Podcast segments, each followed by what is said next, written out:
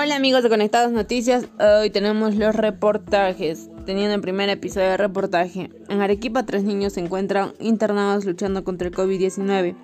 Omar Barrera, médico responsable del área de pediatría del Hospital Honorio Delgado Espinosa, informó que tres menores de edad están internados luchando contra el COVID-19 en Arequipa.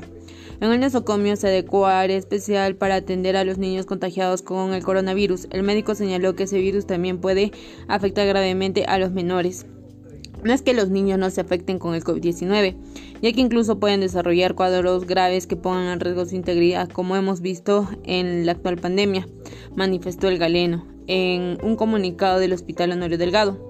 Barrera también señaló que el cuidado de los menores es esencial, sobre todo cuando las proyecciones de la pandemia pronostican una mayor incidencia de contagios en los pacientes pediátricos. Asimismo, se habilitó las consultas a distancia a través de la plataforma Teleatiendo, donde realizan más de 50 consultas al día. El personal atiende casos como asma, apneas y otras infecciones respiratorias en niños, prolonga, la prolongación del COVID-19 en niños. El COVID-19 es la enfermedad producida por el nuevo coronavirus. Tiene múltiples y variables manifestaciones, aunque todavía nos queda mucho que aprender. Últimamente se está prestando atención a los efectos de que tiene este virus a largo plazo. Aunque no están completamente definidos los términos, se habla comúnmente de COVID eh, persistente, COVID prolongado y long COVID. ¿Qué es el COVID persistente, prolongado o long COVID? Eh, los síntomas del COVID son muy variados, con un espectro de gravedad muy amplio.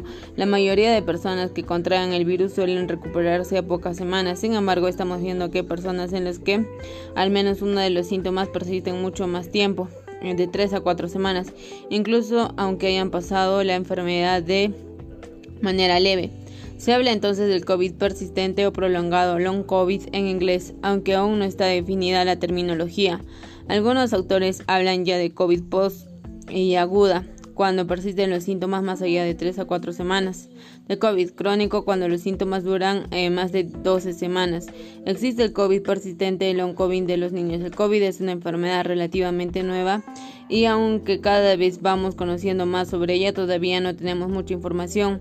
Y si un adulto hay poco, en, en un niño que son mucho menos y los datos científicos sobre el COVID prolongado en niños son aún escasísimos, pero sí parece que al igual que los adultos pueden sufrirlo.